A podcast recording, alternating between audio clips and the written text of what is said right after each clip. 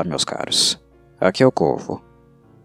City of the Living Dead, de 1980, é o segundo filme do mestre italiano do gore, Lucio Fulci, que apresento a vocês. Como em Zombie Flesh Eaters, um cenário grotesco repleto de cadáveres ambulantes em estado de decomposição será usado novamente pelo italiano. Mas atenção para algo de suma importância. Embora a parte estética seja crua e abjeta, como é esperado nos filmes de Fulci, City of the Living Dead pouco tem a ver realmente com o que víamos comumente nos filmes de zumbi. Na verdade, eu não classificaria este filme, assim como os filmes seguintes de Fulci, apenas dentro deste subgênero. Muito pelo contrário. No vídeo que fiz para Zombie Flash Eaters, eu expliquei com mais detalhes o que levou Fulci a construir uma obra com esta temática e o que ele realizou efetivamente para torná-la um filme mais ousado esteticamente, mais extremo que os filmes de George Romero. Mas o que claramente podemos perceber de fato é a forte influência que sofreu o diretor italiano e quanto ela foi importante. Em Zombie Flesh Eaters, Fulci está apenas dando continuidade ao legado de Romero, inserindo sua própria visão estética no gênero, mas focando no horror e não dando tanta atenção assim para o espectro político, algo que Romero fazia com maestria. Além disso, o italiano aproxima a temática zumbi do sobrenatural. No caso de Zombie Flesh Eaters, este elemento sobrenatural foi de ordem religiosa, mais especificamente do voodoo. Dito isso, é importante frisarmos que ainda não é observável naquele filme um grande distanciamento das bases conceituais estabelecidas por Romero. Fulci se movimenta criativamente, inserindo novos elementos, mas cuja função prática é apenas inserir novidades e oferecer algo minimamente diferente do que já havíamos visto no subgênero zumbi. Com City of the Living Dead, isto mudará. Aqui, Fulci se afasta completamente de suas influências anteriores e estabelece um novo direcionamento, investindo ainda mais enfaticamente no sobrenatural, que está mais acentuado no cenário e expresso não apenas nos zumbis, que ainda são parte do mesmo, mas os mortos-vivos não são o mal central, ou os reais antagonistas da trama. Trata-se de uma força, uma aura macabra, daquilo que não podemos ver e que se faz presente. Mesmo que o ataque seja feito pelos mortos, o mal está em todo lugar. O ambiente é pesado.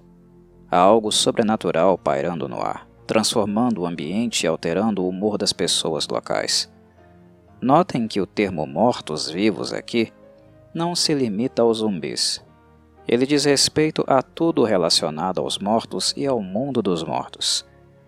Relaciona-se ao oculto, aos condenados, aqueles que profeticamente poderiam levantar de suas tumbas, como vemos, por exemplo, no livro bíblico do Apocalipse. Não que seja essa exatamente a referência de Fulci, mas o aspecto religioso, da crença no outro mundo, no além, continuará acompanhando o diretor neste filme e em grau muito mais elevado do que em Zombie Flash Eaters.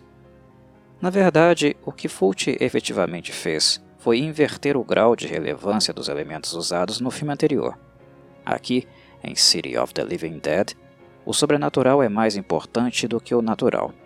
O imaterial é mais acentuado que o material, embora o nível de nojentice de Fulci não diminua.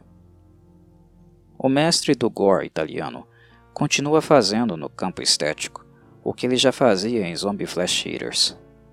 Maquiagem protética extremamente grotesca, uso de larvas vivas, cerca de 10 kg de vermes, e também manequins. O diferencial de Fulci em City of the Living Dead é considerar o fenômeno do retorno dos mortos como algo que diz respeito à crença viva não se trata de um vírus, uma mutação ou algo que pode ser explicado unicamente pela ciência. É neste ponto que ele inicia um movimento conceitual que seria perpetuado em dois filmes posteriores dele, The Beyond e The House by the Cemetery. Embora City of the Living Dead e os dois citados não tenham nenhuma correlação, seu conceito e estética acabariam fundando o que nós cinéfilos e conhecedores do horror italiano chamaríamos de a trilogia dos portões do inferno. O inferno em si, enquanto conceito, tem grande participação nos filmes zumbilescos de Fulci. Os mortos são matéria orgânica profanada também pelo espiritual, que foram tocados em alguma dimensão por este outro mundo, pelo além. Isto cria uma roupagem diferente das que comumente víamos nos filmes de Romero, por exemplo. Os filmes de Fulci começam no plano material, mas a partir de City of the Living Dead, na medida em que o filme vai se desenrolando, cada vez mais nós, os telespectadores, vamos sendo inseridos no plano espiritual. O cenário vai se misturando, os dois mundos se aproximando, criando um híbrido. Vamos chegando até a fronteira que separa o nosso mundo do inferno. E isso é extremamente macabro, pesado e denso. E, é claro, esteticamente asqueroso também, bastante desconfortável para as pessoas mais sensíveis. City of the Living Dead é um filme muito importante na filmografia de Fulci porque foi nele que ele conseguiu, finalmente, criar algo realmente autoral. Não há nada parecido com isso no subgênero zumbi em qualquer outro diretor da época. Se antes ele estava ainda muito próximo dos mestres que o inspiraram, aqui Fulci está sendo apenas Fulci, criando uma aura completamente diferente de tudo que havia sido apresentado antes. E curiosamente foi um autor da literatura, notoriamente famoso por conseguir metamorfosear o ambiente de suas histórias, torná-los alienígenas, carregados de elementos misteriosos e racionalmente inexplicáveis, aquele quem forneceu a Fulci inspiração para ele transformar o gênero zumbilesco em algo para além da carne podre repleta de vermes e consumo de carne crua. Este autor é Howard Phillips Lovecraft, City of the Living Dead é um filme profundamente Lovecraftiano. E não é apenas pelo fato da cidade maldita do filme Dunwich ter o mesmo nome de um dos contos mais famosos de Lovecraft. É devido ao aspecto mental. Como o além nos afeta, atemoriza e principalmente como sua influência começa a moldar todo o ambiente ao redor. Os cenários Lovecraftianos nos prometem paisagens de grande surrealismo prometem perturbações em nossos sentidos e na maneira como sentimos nossos arredores. E este é o pulo do gato de Fulci. Ao ler The Dunwich Horror de Lovecraft, ele descobre as bases do que chamamos de horror cósmico e como trabalhá-lo. A partir daí, ele então insere essas técnicas dentro do gênero zumbi, transformando City of the Living Dead em algo mais do que simples corpos ambulantes que representam uma ameaça aos vivos. Eles passam a ser apenas parte do cenário, corpos tocados por essa essência maligna que os modifica. O que Fulci já esboçava em Zombie Flesh Eaters, ele aperfeiçoa em City of the Living Dead, graças ao impacto que ele sofreu da obra de Lovecraft. Na minha análise, o maior momento de Fulci como diretor, sua real masterpiece, onde ele consegue criar seu melhor filme dentro dessas diretrizes, foi com The Beyond, de 1981, um ano depois. Ainda falarei dele no canal futuramente. Mas esclareço que isso não quer dizer que City of the Living Dead seja dispensável, muito pelo contrário. Embora tenha furos e alguns problemas técnicos, como o final dele, por exemplo, este filme é muito bom. Além de um marco histórico para o horror, que creio ser evidente, é uma película envolvente e imersiva também. O uso de névoa do sopro do vento, das sombras e de catacumbas, é algo suficiente para, além de entretê-los, também mergulhá-los dentro da narrativa. Novamente, o músico Fábio Frisi trabalhou na trilha sonora e ela é simplesmente formidável. Sempre lembro os ouvintes. Se Dario Argento está para Goblin, Lúcio Fulci está para Fábio Frisi. Estas parcerias longevas do mestre do horror italiano dos mestres do horror italiano, no caso, com estes músicos, são magníficas. A química que existe entre eles é notória. Freeze trabalhou com Fulci em Zombie Flash Eaters e ele volta em City of the Living Dead. A música melhora, mas muito em virtude do nível de exploração de Freeze se elevar também. E é fascinante como ele consegue criar uma música muito característica do estilo italiano e ao mesmo tempo perfeita para as cenas do filme. É interessantíssimo como ela acrescenta mais uma camada de mistério, de insegurança à cidade de Dunwich, que está sendo afetada por este mal desperto por um padre chamado William Thomas, que ao se suicidar, abriu as portas do inferno.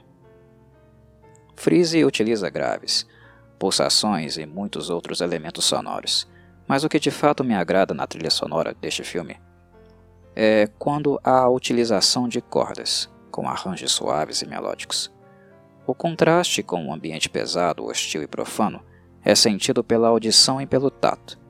Freeze irá se superar ainda mais no filme seguinte, The Beyond, que, como eu disse, é indubitavelmente a masterpiece de Lucio Fulci. Mas em City of the Living Dead, é inegável como ele evoluiu em termos de composição.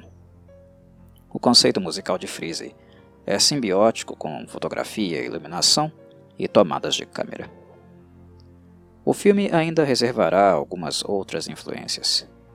A história de Dunwich, por exemplo, remonta à antiga Salem.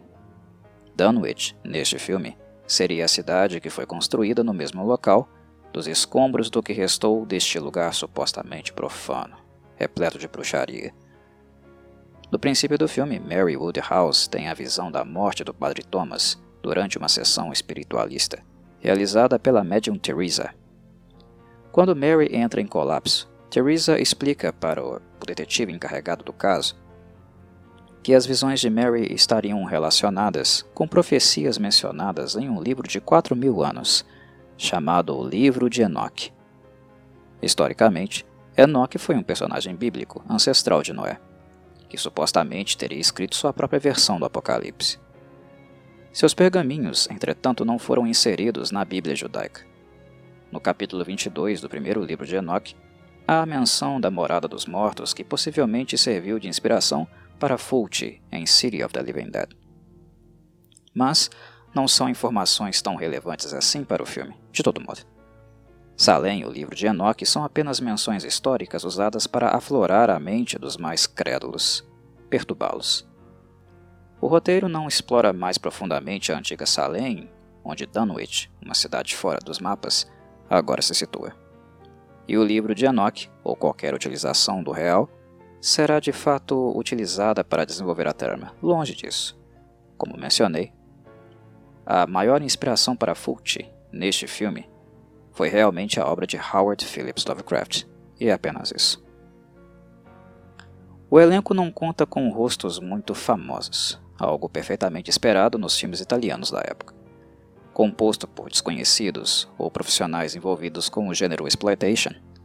O único rosto que provavelmente trará alguma familiaridade será o do jornalista Peter Bell, interpretado pelo ator Christopher George, que foi nomeado ao Globo de Ouro pelo trabalho em uma série sessentista chamada The Rat Patrol. Certamente foi dele o maior salário da produção. No entanto, quem chama a atenção, realmente, é a bela atriz inglesa Catriona MacColl, que fez o papel de Mary Woodhouse. Ela se tornaria a musa de Lucifer, visto que trabalhou em City of the Living Dead, The Beyond e The House by the Cemetery, sempre como protagonista. Ela, indubitavelmente, é a rainha da trilogia dos Portões do Inferno, criada pelo diretor italiano. Para terminar, sobre o desfecho do filme, Alguns acreditam que seja subjetivo ou criptografado. Mas esclareço que não foi bem o caso. Muitos filmes italianos clássicos, assim como os japoneses, costumavam apresentar finais muito confusos e exóticos para os telespectadores típicos do cinema americano. Fulci foi um diretor excêntrico que muitas vezes expressou em suas películas ideias sem muito fundamento, e que, propositalmente, ele não deu nenhuma explicação posterior. A intenção era fertilizar a criatividade, dar algo para que o público pudesse continuar comentando nos dias seguintes, ou criar as teorias da conspiração mais estapafúrdias. Isso aconteceu com o final de City of the Living Dead, que, na maneira como é representado, não faz o menor sentido. Mas aqui isto aconteceu por puro acidente. No fim, quando o pequeno John John corre em direção aos protagonistas e eles começam a gritar, a filmagem original faria com que os olhos da criança mudassem, ganhassem um aspecto macabro, dando a entender que, ao adentrarem a Cidade dos Mortos, Jerry e Mary cruzaram uma fronteira a qual eles não mais poderão retornar. Entretanto, o trecho foi destruído acidentalmente pelo diretor do filme. Como os filmes de Fulci sempre foram de baixo orçamento, ele não tinha mais dinheiro para voltar e filmar tudo novamente. E por essa razão, o filme termina da forma como vocês verão. Basicamente foi isto que aconteceu. Mas a intenção real era deixar claro que, ao cruzarem a fronteira entre o mundo dos vivos e dos mortos, e mesmo confrontando a origem do mal que assolou Dunwich, o caminho de volta para Gary e Mary não seria assim tão simples. É isso, meus caros. Não desejo dar muito mais detalhes para os apreciadores do gore e do cinema italiano que possivelmente se interessarem. Termino aqui mais um Cinecorvo e deixo a todos um terno abraço. Saudações, Corvides.